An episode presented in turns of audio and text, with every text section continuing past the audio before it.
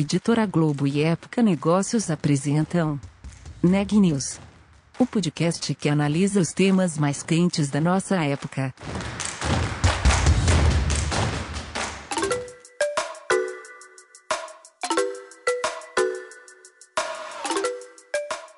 Olá, meu nome é Cristiane Mano e você está ouvindo mais um episódio do Neg News, podcast da Época Negócios sobre como navegar e liderar em tempos de incertezas. A diversidade nas empresas é um tema central na agenda de número crescente de altos executivos. O episódio de hoje trata desse movimento sob a perspectiva de Stélio Tolda, presidente do Mercado Livre no Brasil. A varejista foi eleita a melhor companhia para a mulher trabalhar na categoria de grandes empresas, pela consultoria GPTW neste ano. Com metas, grupos de afinidade, treinamentos e, sobretudo, o apoio do principal executivo, as mulheres ganharam espaço. Hoje elas ocupam 40% dos postos de gerência. Com planos de dobrar a quantidade de funcionários e contratar 7.200 profissionais até dezembro, o desafio agora é manter a consistência da cultura de inclusão com o crescimento acelerado. Sobre isso e mais, conversei com Estélio Tolda para esse episódio do Neg News.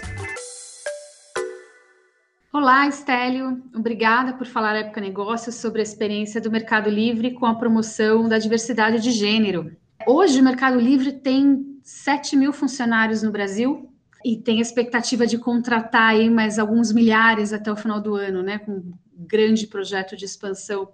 Se você pudesse me contar um pouco sobre o retrato hoje da presença feminina na empresa. Legal. Bom, Cristiane, obrigado pelo convite. Um prazer estar aqui é, falando sobre é, o Mercado Livre e para nós falar sobre esse assunto especificamente é um prazer especial, né? Acho que o Mercado Livre é, tem feito sim esforços para a gente trazer a participação feminina é, de uma forma mais efetiva. Nós acreditamos, acho que antes de, de mais nada, na importância de ter equipes diversas, pensando, eu acho que no aspecto de, de inovação, né? nós somos uma empresa de tecnologia, onde a inovação é algo importante, chave, estratégico para tudo aquilo que nós fazemos. E então é, a perspectiva de, de pessoas com experiências é, diferentes, com cabeças diferentes, eu acho que nos faz é, melhores, nos faz inovar mais. Isso também para nós é importante do ponto de vista dos nossos usuários, também temos usuários é, dos mais diversos, né, e tendo pessoas é, diversas, nós conseguimos também criar soluções, é, desenvolver produtos e serviços para todo tipo de, de pessoa. Então, é, temos uma preocupação de sempre melhorar a experiência dos nossos usuários, isso pauta todo, tudo aquilo que nós, nós fazemos. E acho que, por último, é, é só a questão de que a gente acha que é o certo, né, que é o justo, que é, o trabalho no, no Mercado Livre seja um trabalho sem é, uma preocupação com relação às pessoas, é, de alguma forma, não poderem realizar o seu potencial por qualquer questão é, que seja. É, e, então, assim, isso eu, eu, falei de uma forma mais ampla, mas falando especificamente sobre é, a, a, equidade de, de, gênero, nós temos sim trabalhado hoje para trazer mais equidade em todos os aspectos, né? no aspecto de contratação, é, de mais mulheres, no, no aspecto de desenvolvimento, para que elas assumam também mais cargos de liderança. Hoje, o público feminino representa 45% desse é, total aí de, por volta aí de, hoje já mais de 7 mil funcionários. Uhum. E no caso do cargo, dos cargos de gerências, qual que é a participação das mulheres? É, em posições de gerência já são 40%, é, acho que é importante ressaltar que isso são dois pontos percentuais acima já do que nós tínhamos no ano passado, é, e nós temos trabalhado aí com, com metas, é, essas metas são por, é, por país e por é, unidade de negócio, visando é, incrementar esse, esses números. Né? Então, ao longo dos próximos anos, a gente tem metas aí, tipicamente são é, de crescer entre um ou dois pontos percentuais é, por ano é, ao longo dos próximos anos. E além das metas, vocês têm feito algum outro tipo de esforço para que a empresa é, aumente a participação feminina na liderança? Acho que o, eu falei, falava sobre os processos né, de, de recursos humanos. O, um deles, super importante, é o da contratação, e, e nesse sentido, mais do que só ter uma meta para contratar mais mulheres, é, é, importante a gente trabalhar nos vieses né, que existem é, nesses processos de contratação. Então, por exemplo, a gente já tem experimentado é, fazer é, seleção sem é, identificação é, do gênero da pessoa, né? Então, ter alguns dados ali anonimizados, né, com o propósito dessa seleção é, não ser influenciada por conta de se, se o candidato é, é homem ou, ou mulher. Nós temos também feito é, um, um, esforço é, concreto de ter para posições de, de, gerência, de direção, um, um pool final de candidatos que é, tenha mais mulheres do que, do que homens. Né? Então, temos procurado ter, é, normalmente são três finalistas, é, e desses, é, duas mulheres e, e, um homem. isso, sem dúvida, nos faz é, ter um esforço é, maior, mas que é, entendemos que no, no, final nós temos um, um melhor resultado a partir de, de, de, um esforço. Né? Muitas vezes é mais cômodo para quem está buscando uh, alguém aceitar logo, né, de cara, uh, os primeiros currículos, e muitas vezes a gente tem mais candidatos homens do que, do que mulheres para alguns cargos, e então a gente tem feito um, um, esforço nesse sentido. Acho que é interessante também falar que a gente tem duas áreas é, onde é, estamos crescendo muito em contratações, que são as áreas de tecnologia é, e também a área logística, são é, dos polos aí de desenvolvimento para o nosso negócio, e, e é onde a gente tem é, muitas contratações a, acontecendo. Na média, é, essas são áreas que têm hoje uma predominância maior é, de homens, então nós temos trabalhado também é, no sentido de é, trazer é, mais, mais candidatas é, mulheres para essas duas áreas em particular. Né? Até porque esse crescimento que, que nós falávamos no início, que a empresa vai ter em número de, de pessoas, está, de certa forma, concentrado nessas duas áreas. E qual tem sido o seu envolvimento pessoal nesse tema? É, eu é, me escolheram na organização para eu é, representar a empresa perante é, os, os, esforços aí de diversidade e inclusão, em particular é, como o, o, sponsor aí é, sênior para os grupos de, de afinidade, né? Como parte dos esforços de diversidade e inclusão, é, nós criamos, é, meados do ano passado, é, os nossos grupos de afinidade, é, que, que tem aí quatro é, áreas de, de foco, quatro grupos diferentes, cada um com um foco diferente.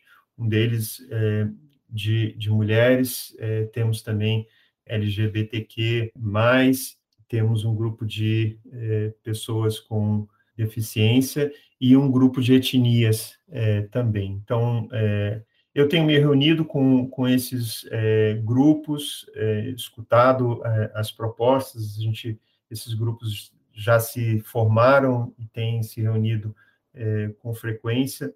O objetivo dos grupos é, sim, formular ideias, ações concretas para melhorar a, a inclusão, a diversidade a representatividade desses grupos é, na, na, empresa.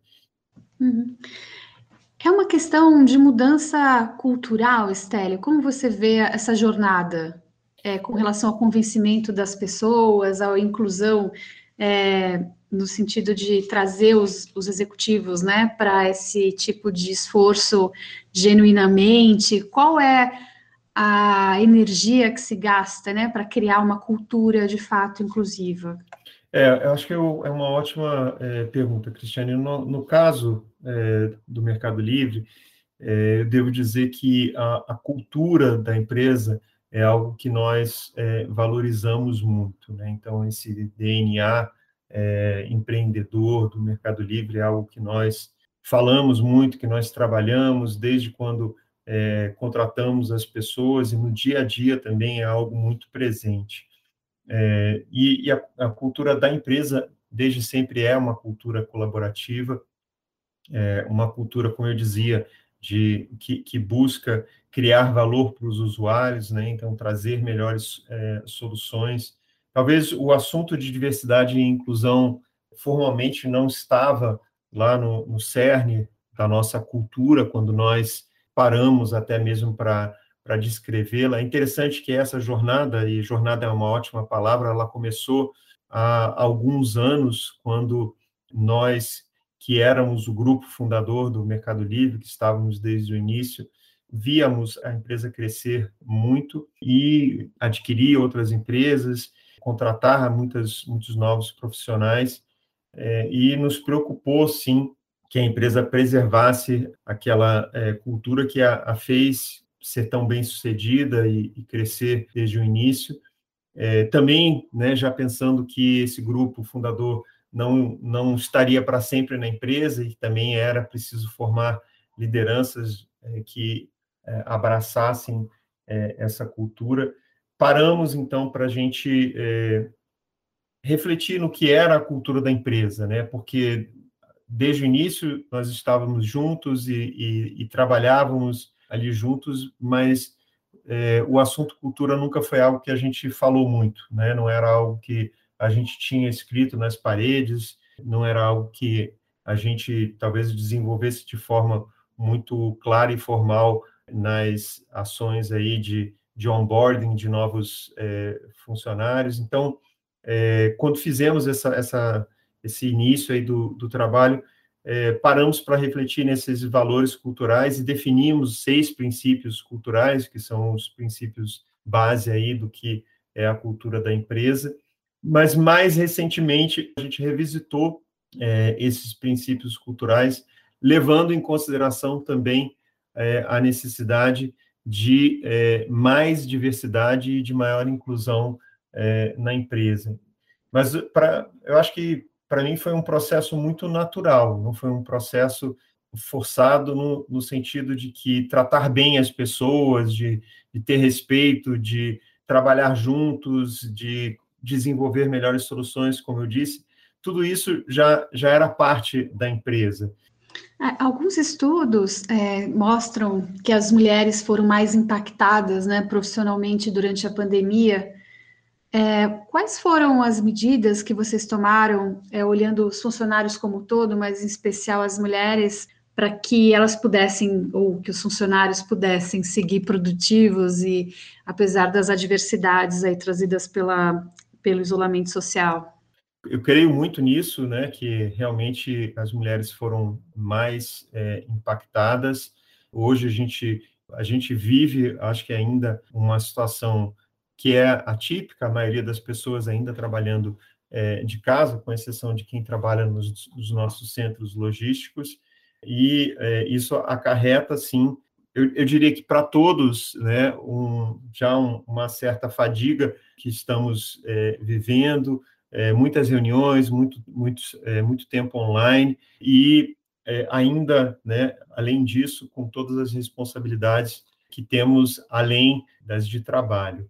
Não vou dizer que a gente tem isso é, resolvido, né, mas a gente tem sim enfatizado muito a questão da, da saúde mental das pessoas, né, que foi algo que a gente identificou, a gente tem procurado é, fazer pesquisas frequentes com, com as pessoas. Quando eu falo pesquisa, não é algo extenso, né, é mais um, uma checagem básica de como as pessoas estão e, e, em cima disso, procurar também tomar medidas para é, o bem-estar das pessoas. Né? Então, é, desde aulas de yoga que a gente faz é, na, na rede interna da, da, da, empresa, até dicas de alimentação, até é, entrevistas com profissionais é, de determinadas é, áreas, um trabalho específico com os líderes da empresa também, para que eles saibam respeitar entender os limites das, das pessoas. Né? Então, isso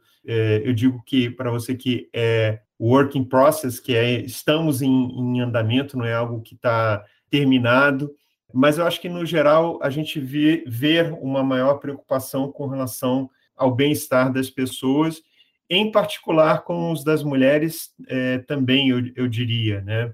Mas não, não só o das mulheres, é da empresa como um todo. Acho que todos têm sofrido com esse período estendido aí que a gente tem vivido.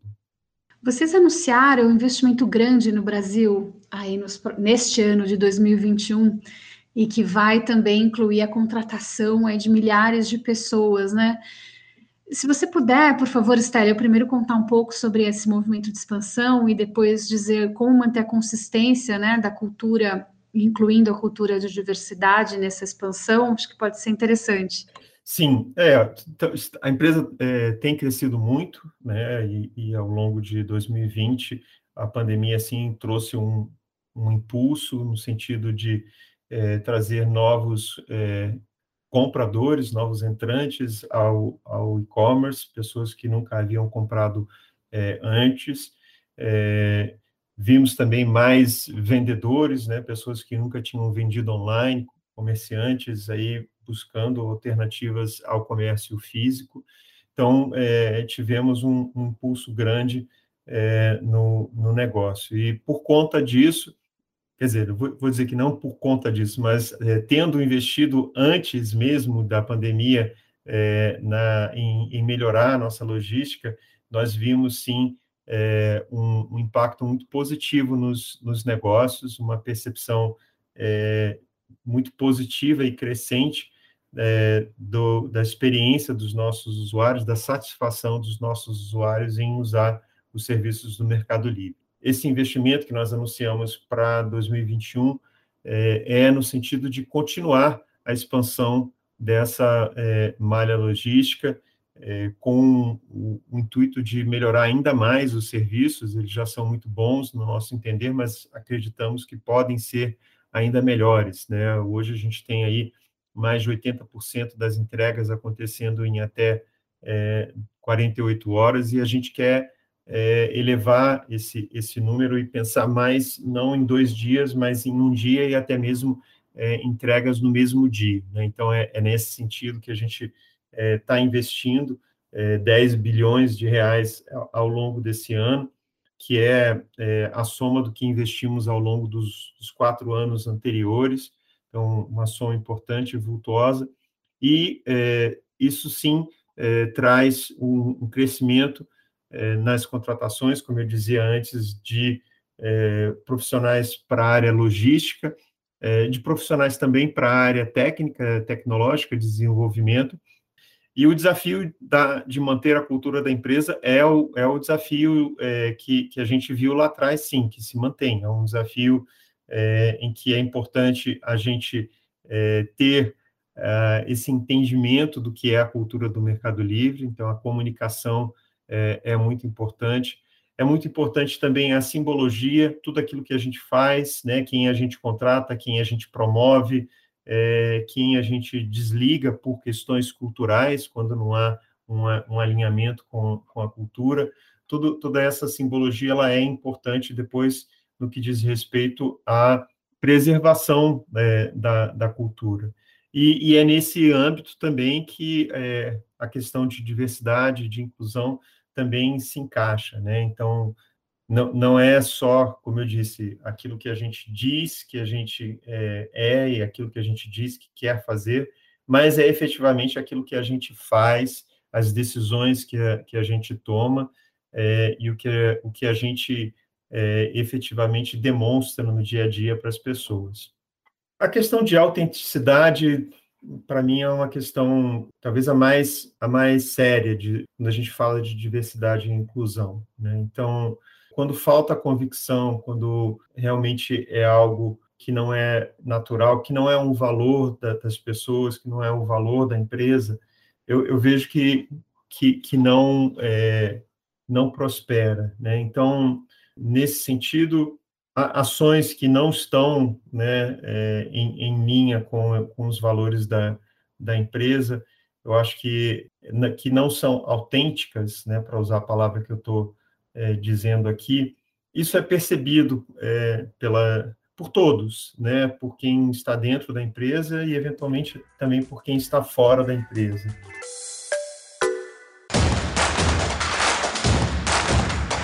Esse podcast é um oferecimento de Época Negócios. Inspiração para inovar. Não deixe de conferir nossos outros podcasts. Presidente Entrevista Presidente. The Office. E os negócios da nossa época. Ouça, acompanhe, compartilhe. Vamos fazer deste podcast o nosso ponto de encontro.